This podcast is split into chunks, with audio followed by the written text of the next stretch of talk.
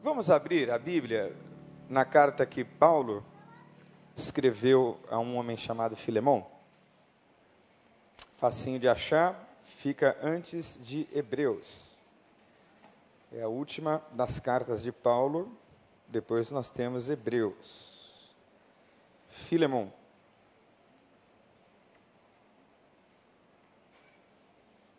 Carta que Paulo escreveu a Filemão, a carta só tem um capítulo, e nós vamos ler a carta toda.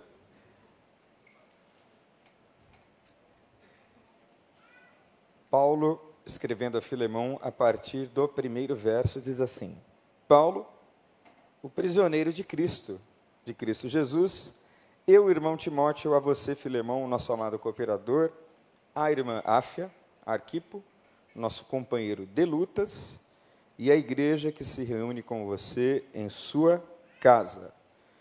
A vocês graça e paz da parte de nosso Deus e Pai e de nosso Senhor Jesus Cristo. Sempre dou graças a meu Deus, lembrando-me de você nas minhas orações, porque ouço falar da sua fé no Senhor Jesus e do seu amor por todos os santos. Oro para que a comunhão que procede da sua fé seja eficaz no pleno conhecimento de todo o bem que temos em Cristo. Seu amor me tem dado grande alegria e consolação, porque você, irmão, tem reanimado o coração dos santos.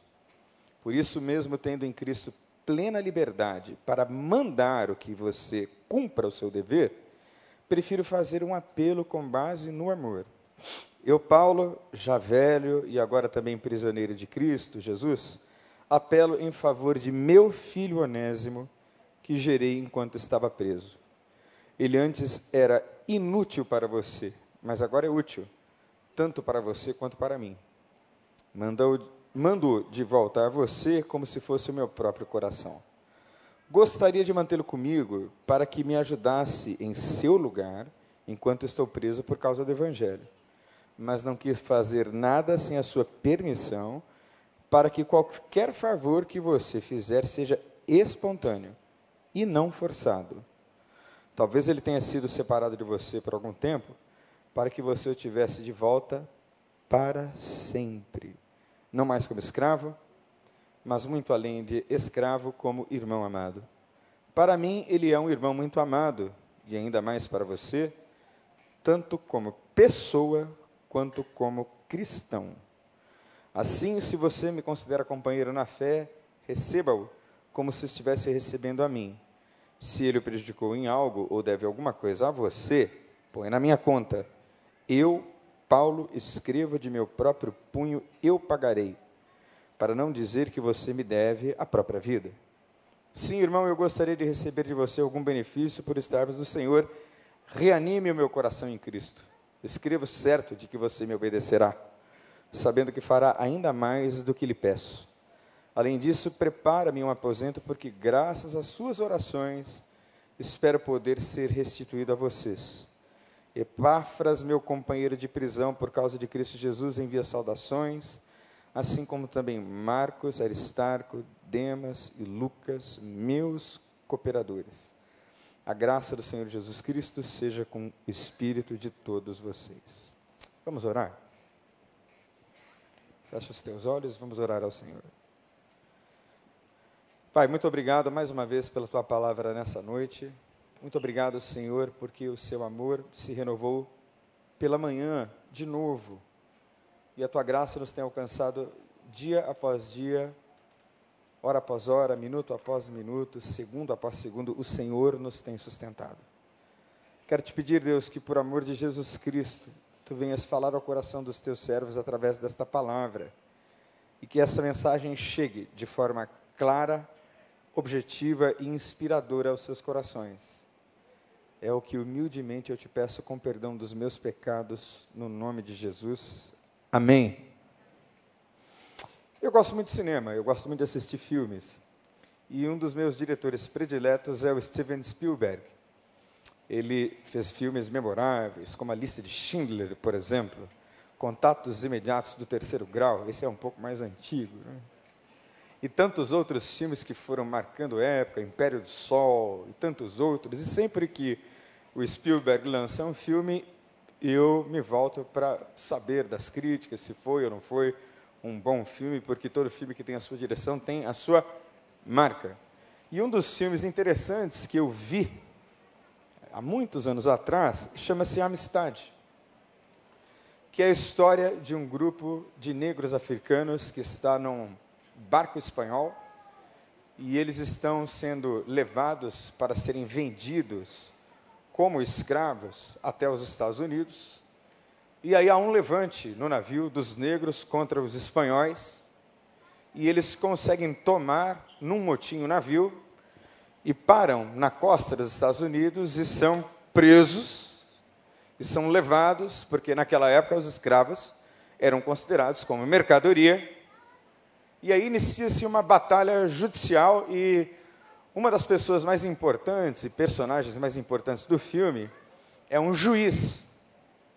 É um juiz, um parlamentar, ah, que é personificado por Anthony Hopkins, que é um dos meus atores prediletos. E ele julga a causa, ou leva aquela causa até a Suprema Corte e defende todos aqueles negros o filme é lindo, porque a história narra o desejo e o anseio mais legítimo pelo qual todos nós lutamos. O anseio, o desejo e a ânsia de vivermos a experiência da liberdade. E quando o advogado Anthony Hopkins entra na cena na Suprema Corte, ele diz exatamente isso. Você pode prender um homem com grilhões e cadeias. Você pode prender um homem numa masmorra escura. Você pode tentar e tentar e tentar de todas as maneiras prendê-lo, mas até o último suspiro de vida, ele vai continuar lutando pela sua liberdade até que fique livre, mesmo que isso lhe custe a própria vida. E essa história foi uma história real, o fato aconteceu e por causa dessa história de libertação dos escravos, o filme é lindo, recomendo que você assista, muito forte, no entanto, mas muito bonito. Por causa desse episódio na história americana, este episódio contribuiu para que a guerra nos Estados Unidos, a guerra civil americana, acontecesse fundamentalmente por conta da questão da escravidão homens nobres, como Abraham Lincoln, lutaram para que não houvesse mais essa mancha negra na história americana, cuja Carta Magna, Constituição, fala essencialmente de liberdade, porque foi um país fundado nos princípios bíblicos, na palavra de Deus. E uma das coisas mais fundamentais e mais profundas nas Escrituras é o direito e a possibilidade que Deus nos dá por meio de Jesus Cristo para que eu e você sejamos livres. Aleluia. Que coisa boa é ser livre.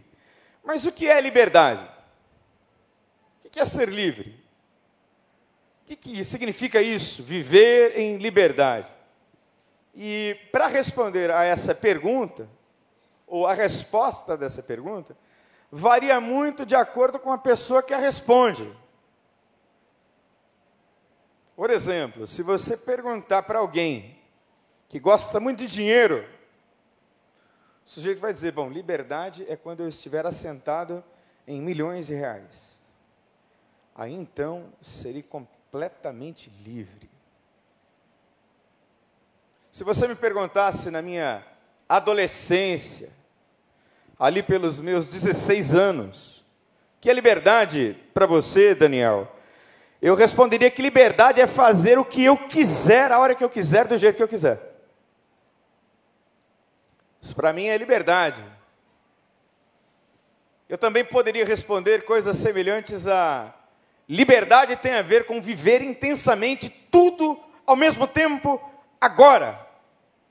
E que ninguém me impeça e que ninguém me segure.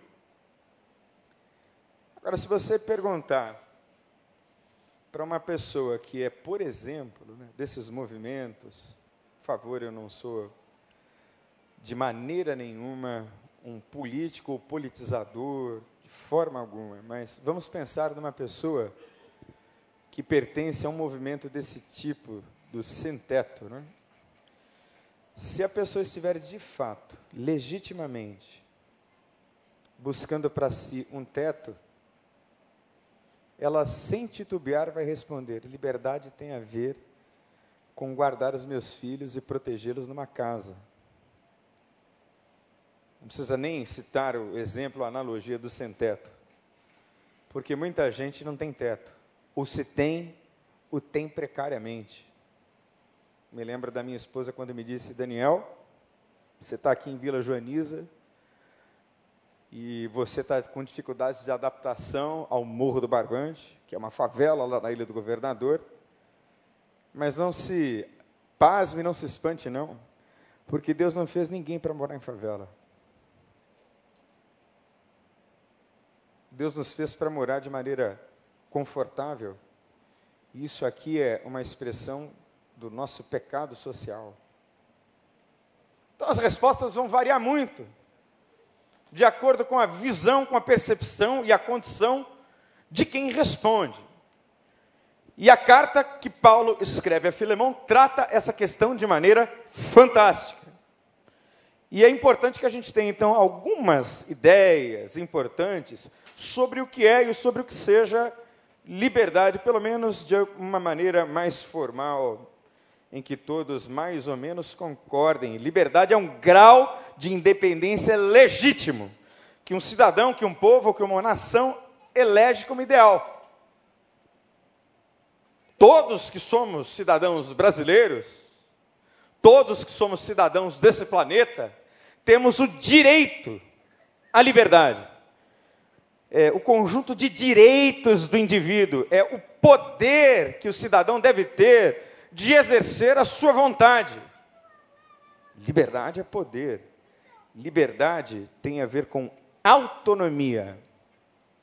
E eu disse outras vezes desse púlpito que eu gosto muito de aviação. E todo avião tem uma autonomia determinada pela quantidade de combustível que vai no tanque. Então, um Boeing 777 anda 14, 16 horas, 12 horas. Um teco-teco vai andar duas, três.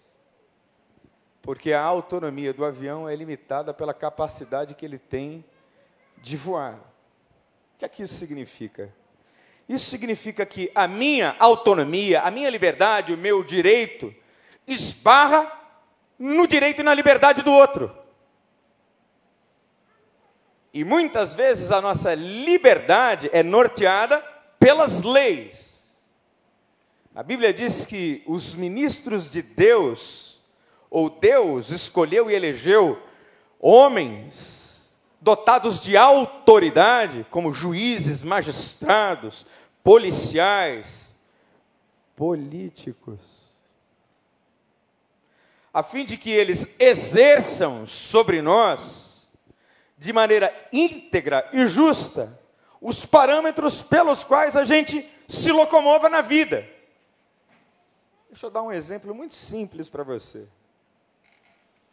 Ah, em tese, você pode andar 200 por hora na Avenida das Américas, se o seu carro tiver 200 e poucos cavalos.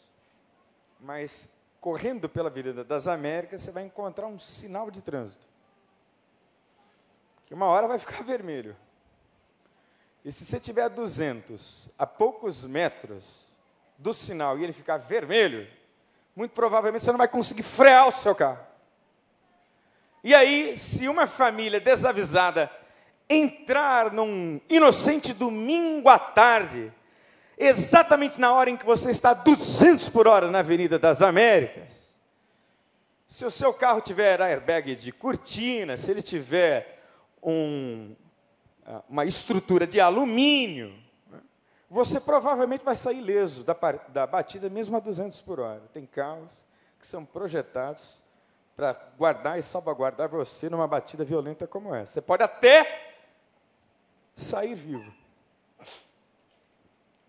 Mas você pode também aniquilar, destruir, arruinar a história de uma família por causa da sua loucura insana que você chamou de liberdade. Então, a minha liberdade, ela tem limites estabelecidos pela lei e pelo respeito a outra pessoa. E é claro que existem leis justas e leis injustas. Você quer ver uma lei injusta que nós crentes quebramos com alegria? Crente quebra leis? Quebra desde que as leis sejam injustas. Eu não sei quantos de vocês leram o livro O Contrabandista de Deus. Quem já leu esse livro? Os mais antigos, né? Já leram esse livro, não é, Silvio? Que, que o contrabandista de Deus fazia? Ele enchia o carro de Bíblias e a lei da União Soviética dizia: achou alguém com Bíblia, mata, morre, extermina. Mas ele decidiu quebrar essa lei. Certo ou errado? Certíssimo. Porque ele estava debaixo de uma lei ética moral maior que a lei de Deus, aleluia. Por isso ele cruzava as fronteiras com Bíblias no bagageiro do carro, levando a mensagem de libertação. Mas não vá você por aí usar esse meu argumento para sair por aí quebrando leis, porque se você quebrar algumas delas, você pode acabar inclusive preso. E Paulo estava preso não porque ele fosse um contraventor. Paulo estava preso porque ele pregava o Evangelho. E ele dizia que Jesus Cristo era o Senhor. E por causa da sua integridade, por causa da sua fidelidade ao Evangelho, ele era perseguido pelos judeus, perseguido pelo Império Romano, e muitas vezes acabou em prisões e em perseguições. E essa é mais uma cena interessante da história de Paulo, que está preso por ter quebrado uma lei injusta. Então, se alguma lei impede você de pregar o Evangelho, pode quebrar essa lei, mas esteja preparado para sofrer. Esteja preparado para testemunhar. E nós estamos pertinho do nosso congresso de células. E muitas vezes eu tenho ouvido, não apenas do nosso pastor deste púlpito, mas de muitos outros pastores pelo mundo, que já conseguem perceber uma iminente perseguição aos crentes, uma perseguição eventual que vai fechar templos, e por isso mesmo a igreja se reúne hoje nas casas, em células, talvez se preparando para esse futuro negro que se avizinha. O texto que nós lemos fala que Filemão tinha dentro da sua casa uma igreja. Portanto, irmão, irmã, preste atenção.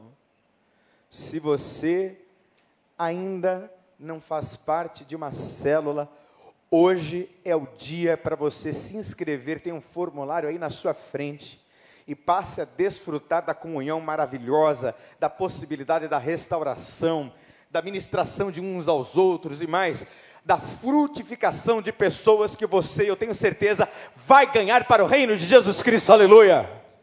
Na intimidade da sua casa, ou na intimidade da casa da pessoa que decidiu abrir as portas para te receber como fazia Filemão.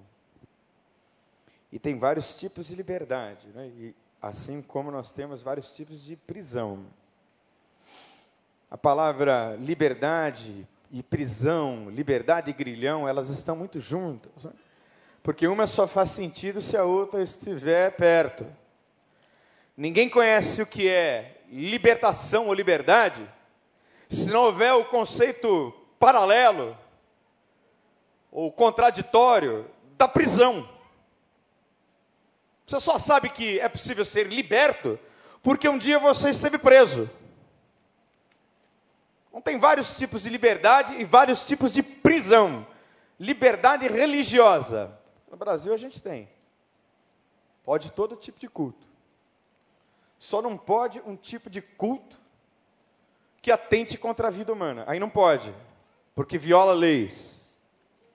Tem liberdade de expressão Você pode dizer o que você quiser dizer. Aliás, em Londres, tem um parque chamado Hyde Park.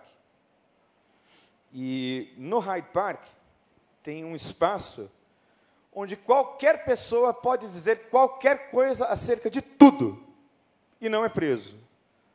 E é muito interessante que tem uma espécie assim de degrau que você sobe, uma espécie de degrau de madeira, uma espécie de banquinho, em que você sobe. E quando você sobe lá no Hyde Park, nesse banquinho, você pode falar tudo o que você quiser a respeito de qualquer coisa e não ser preso, tudo mesmo. Você pode dizer, eu quero matar fulano de tal, eu acho que a rainha é isso, a rainha é aquilo. Sabe por que, que você tem que subir naquele banquinho? Para que você não faça esse discurso nas terras da rainha, porque as terras não são suas. Então, se você quiser discursar acerca de qualquer coisa, você tem que subir no banquinho. Não é interessante? A Inglaterra pertence à rainha, para quem não sabe. Né? Pelo menos no papel. Mas pode dizer. Pode dizer o que quiser. Agora, quem quer dizer o que quiser, tem que se preparar para ouvir de volta. Essa que é a questão. E a gente vai falando, vai falando, vai falando que dá na telha. E a gente é bom de falar, mas a gente é ruim de ouvir. Então a minha mãe dizia: Meu filho, meu filho, quem fala o que quer, muitas vezes ouve o que não quer. Então, cuide para que a sua liberdade de expressão não seja uma liberdade para a agressão, que é uma outra coisa, completamente diferente. A Bíblia não erra, irmãos. Diga comigo, a Bíblia não erra. A Bíblia diz que de uma mesma boca procede a bênção e a maldição. E palavras de fato abençoam ou amaldiçoam. Portanto, cuidado com a sua liberdade de expressão. Tenha liberdade financeira e econômica, lógico que a gente precisa ter dinheiro para pagar as contas.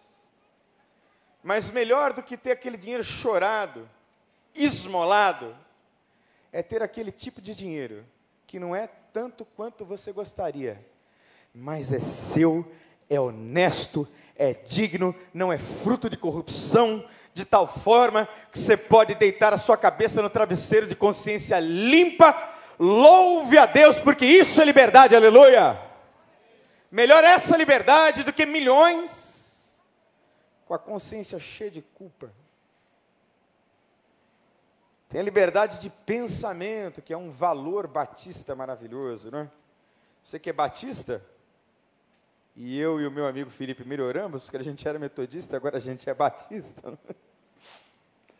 A gente tem liberdade de pensamento, liberdade de interpretação das Escrituras.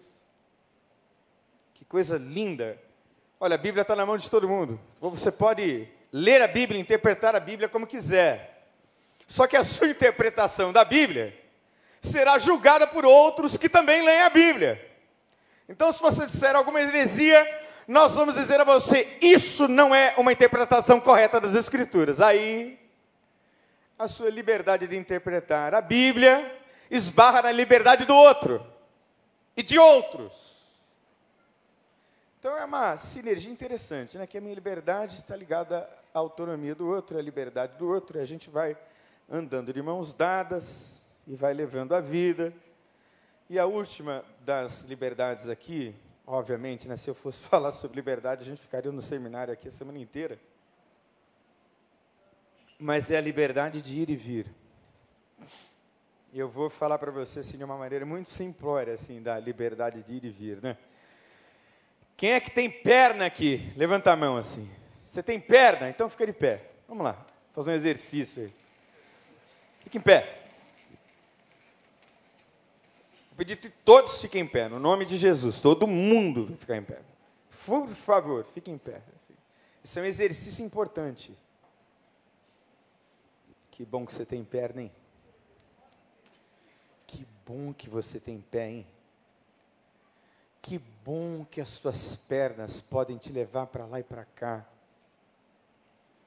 Que bom que você não está no hospital agora, entrevado numa cama. Que bom que você não precise de uma cadeira de rodas. Que coisa maravilhosa.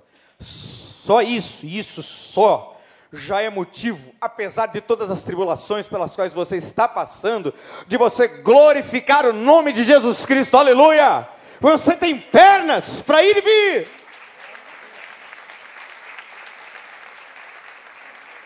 E que essas pernas e esses pés te levem por caminhos retos, que é para onde Deus quer que você vá.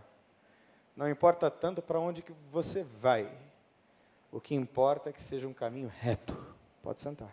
Obrigado, irmãos. Então, Paulo escreve a Filemão quando ele está preso, ali por volta do ano 60. É considerada a sua primeira prisão em Roma, e Filemão era provavelmente um homem rico da igreja de Colossos, ou Colossos. E é bonito porque quando Onésimo, que é o escravo, foge, ele foge debaixo de uma lei que naquela época dizia que quem saísse fugido ou fugitivo naquela época haviam leis que permitiam a escravidão, estava condenado à morte. Se pegasse, a condenação era a morte. Mas como eu disse no começo, ele estava disposto a morrer, a ter que ficar escravo de Filemão, mesmo sendo Filemão crente, mesmo tendo, acredito eu, um bom tratamento na casa de Filemão. Porque a liberdade desse homem não era plena. Aí ele se levanta e foge, e aí ele vai para um homem livre. Ele vai para um homem livre que está preso. Um homem preso, que mesmo preso, é livre. Por que, que eu sei que Paulo, estando preso, é livre? Porque a liberdade que ele experimenta é de natureza interior é de dentro para fora. Então Paulo está inclusive alegre e realizado que está preso. Preso por causa do nome de Jesus. Ele achava uma honra. Imagine eu estar preso por causa do nome de Jesus. Era uma outra perspectiva e uma outra maneira de enxergar a vida e a mensagem do Evangelho. Ele estava feliz por sofrer por causa do Evangelho. A gente sofre desse tamanho. E chora, choraminga, reclama, murmura. Gente, se tem uma coisa que Deus detesta é murmuração. A gente murmura com muita facilidade. E Paulo está lá louvando a Deus porque ele está preso. E aí esse moço foge, vai a Paulo, e Paulo diz a ele: Meu filho, você precisa conhecer a verdadeira liberdade. A verdadeira liberdade está em se render a Jesus Cristo. Que essa liberdade que você está buscando de, de Filemão, meu filho, Onésimo, você pode até sair daqui e continuar fugitivo, porque a sua fuga vai ser sempre geográfica que vai ficar correndo, mas vai viver o tempo todo fugitivo. Sabe qual é o problema de quem não foi devidamente liberto? É que a pessoa é um fugitivo de si mesmo, um fugitivo das suas compulsões, um fugitivo dos seus pecados, um fugitivo do seu passado. Só que daquela realidade que está dentro da gente, a gente não consegue fugir. A gente não foge. Por isso que a experiência com Jesus é libertadora e conhecereis a verdade e a verdade se pois o Filho vos libertar, verdadeiramente sereis livres. E é dessa liberdade que Paulo fala a Onésimo. Você precisa ser liberto por dentro, meu filho. Essa coisa de você sair lá da casa do Filemão e ficar rodando por aí fugitivo, isso jamais vai fazer de você um homem livre. E aí eu imagino que Paulo prega esse homem, esse homem se converte, ele chora, entrega sua vida para Cristo e deve ter feito a Paulo a seguinte pergunta, né? Paulo, e agora? Bom, e agora você volta para lá. Como assim, Paulo? É. Você volta para lá. Existem leis. São injustas, mas existem. E aí Paulo diz assim: Mas você não vai desacompanhado, você vai com uma carta minha. E aí começa a beleza da sabedoria desse homem chamado Paulo. Esse homem de Deus que foi um apóstolo para os gentios, ou seja, para aqueles que não eram judeu, judeus. A sabedoria, a diplomacia, a inteligência, e ele começa escrevendo uma carta lindíssima para Filemão, dizendo: Paulo, o prisioneiro de Jesus Cristo. Ele começa dizendo: Olha, eu estou preso, hein? Estou preso. E é um diplomata de primeiríssima linha, Paulo. Porque ele poderia, por exemplo, ter começado a carta dele dizendo: Que vergonha, Filemão. Você é crente, rapaz. E você tem um escravo na sua casa. É isso que Paulo faz. Eu tenho ouvido por aí que muita gente sofre de sincerite. Sabe o que é sincerite? A pessoa que é muito sincera. Ah, eu sou sincero. É, não, você é mal educado. Você é deselegante, você é grosso você tem falta de sabedoria, você não é sincero. Sincero é autenticidade, ou sinceridade é autenticidade, é firmeza, mas vem acompanhada de uma elegância, de uma educação, de uma coisa meio inglesa mesmo, de um lorde. Né? E eu vejo Paulo, e em Paulo, esse lorde inglês ele diz: Irmão, você é uma benção. Eu reanimo meu coração todas as vezes que eu vou na sua casa. E tudo isso era verdade. Paulo está usando aqui uma técnica de assertividade. É muito interessante assim, o que Paulo faz. Né? Paulo, primeiro, faz um maravilhoso elogio. É uma técnica, né? Os psicólogos descobriram depois, Paulo já sabia lá atrás mas ele é extremamente assertivo. Ele faz um elogio, rapaz, a sua casa é uma bênção. A igreja de Deus se reúne lá. O meu coração tem sido reanimado pela sua fé. Ouço só notícias boas a teu respeito. Filemão deve ter dito para si mesmo, né? Que coisa bacana ouvir isso de ninguém menos do que Paulo, né? Fala a verdade. Você gosta ou não gosta de ouvir um elogio sincero e verdadeiro? Porque há elogios que são falsos, esse a gente não precisa. Mas os elogios que são verdadeiros e sinceros, eles valem mais para a gente do que, às vezes, tudo na vida. Então, tanto quanto você puder, elogie sim.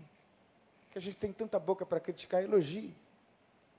E Paulo elogia Filemão, e depois ele começa a tratar o assunto. E ele diz: Olha, eu podia te ordenar, te mandar, mas eu vou te pedir. Vou te fazer um pedido, porque eu sou velho, estou preso, sei que você tem grande consideração por mim. Onésimo veio a mim e eu o gerei aqui como meu filho nas minhas prisões. Então você vai recebê-lo de volta à sua casa como irmão e como se fosse o meu próprio coração. Gente, que coisa mais linda. E há quem diga que a partir da carta que Paulo escreveu a Filemão, foi que se extraiu toda a ideia da abolição da escravidão ao longo dos séculos. Por causa dessa bomba atômica disfarçada, moral e ética, nessa carta. Há muitos que digam: que a guerra da secessão lá nos Estados Unidos aconteceu por princípios guardados aqui. Ninguém pode ser escravo mais, porque agora todos os homens são iguais em Cristo Jesus, aleluia. E daqui se extraiu a mudança de muitas sociedades para uma sociedade mais justa, mais igual. E essa liberdade, mais uma vez, ela está lá escondida em Cristo Jesus. E eu fico imaginando, gente, que coisa bonita foi, porque Onésimo obedece a Paulo. E eu imagino, né, tanto quanto eu e você, titubeamos, porque um foi o caminho desesperado, não é? Paulo, resolve a minha porque eu estou fugitivo. Outro foi o caminho de volta. Qual foi o caminho de volta? Acertar as contas com o chefe, com o patrão. Eu acho que no meio do caminho ele pensou: meu Deus, será que esse negócio vai dar certo? Será que essa coisa vai funcionar? Assim como você, irmão, irmã, querido, querida, às vezes questiona os caminhos de Deus. Você vai indo, você vai indo, você vai indo, e você não sabe se vai dar. Nessa noite eu quero garantir a você se você andar com Deus, se você andar na orientação dos homens e mulheres que são genuinamente de Deus, se você pautar a sua vida pela Bíblia e pela palavra, não só você continuará andando em liberdade e em libertação, mas as coisas vão dar certo sim no nome de Jesus. Vai funcionar. Vai dar certo. E é interessante uma coisa, irmão e irmã, para a gente encerrar sobre essa história aqui. É que só pode ministrar libertação quem é livre. Então, antes de pensar em levar libertação ao outro, pense sobre você mesmo se você é de fato uma pessoa livre.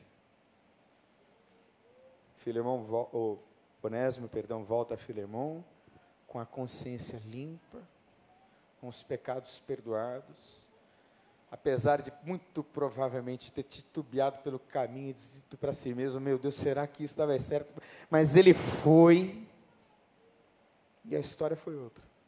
Por que, é que a história foi outra? Porque a carta está aqui, ó. A carta não foi rasgada por Filemão.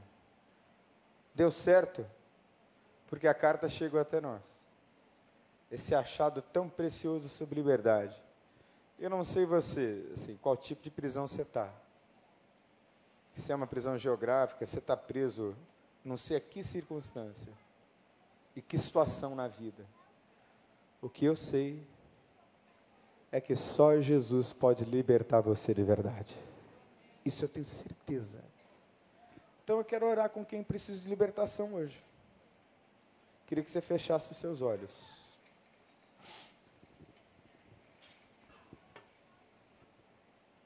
Feche os teus olhos.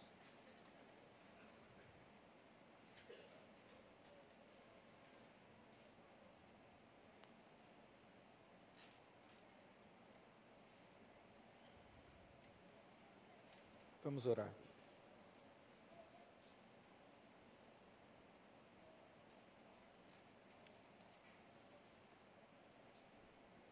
Você precisa de libertação? Eu não sei de que tipo, em que área.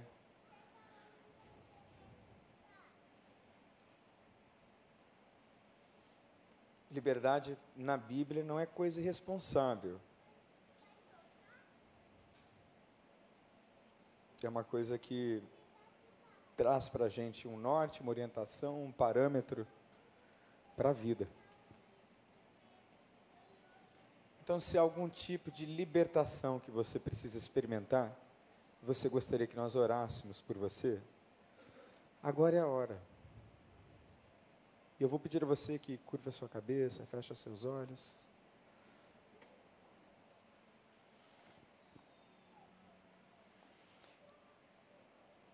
Você diz, pastor, essa palavra foi para mim. Eu quero andar em liberdade. Não sei em qual situação da vida, em que circunstância, ou ao que se refere a sua liberdade. Do que é que você precisa ser livre, liberto? Se Deus falou com você hoje, você gostaria de experimentar isso? Eu quero orar com você aqui. Nós queremos orar. Talvez liberdade para você, liberdade para a pessoa que está com você, que está presa. Então, se Deus falou com você, você gostaria que nós orássemos pela sua vida? Se essa palavra veio de encontro ao seu coração, queria que você levantasse uma de suas mãos assim, bem alta, para que eu possa ver. Isso, Deus abençoe, Deus abençoe, Deus abençoe. Deus abençoe, Deus abençoe, Deus abençoe, Deus abençoe. Glória a Deus. Vamos ficar em pé, vamos adorar.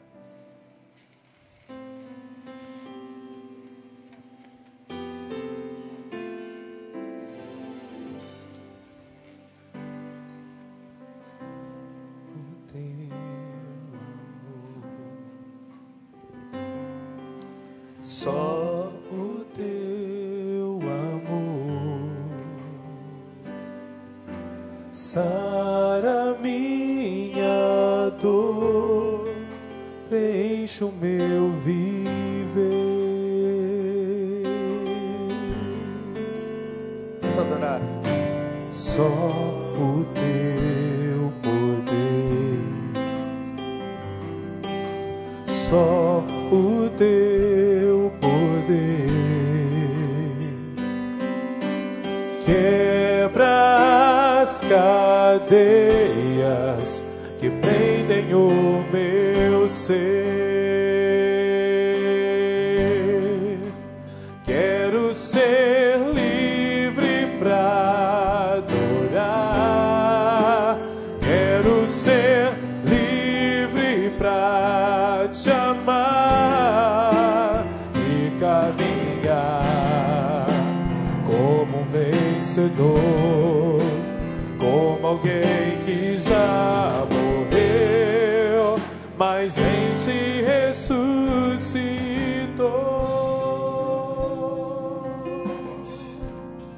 Levantou a sua mão, enquanto nós estivermos cantando esse cântico novamente, eu vou pedir a você que saia do seu lugar, vem aqui, a gente quer orar com você.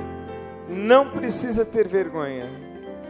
Você levantou a sua mão nessa oração, vem cá, em nome de Jesus. Isso, sem nenhum constrangimento. Vem para cá, para Jesus fazer você uma pessoa livre no nome dEle, só pelo seu poder e pelo seu amor. Vem. Só o teu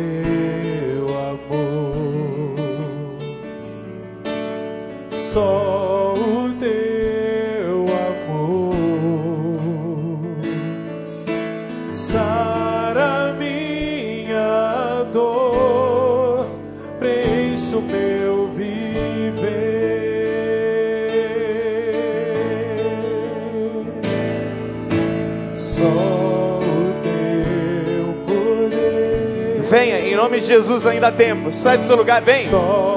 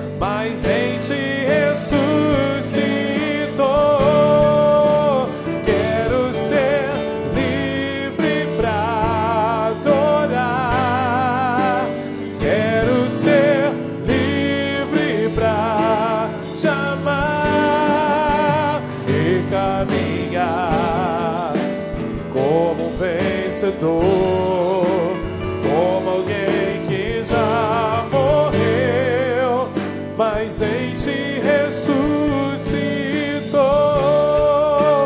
como alguém que já morreu, mas em te ressuscitou. Você pode aplaudir ao Senhor bem forte.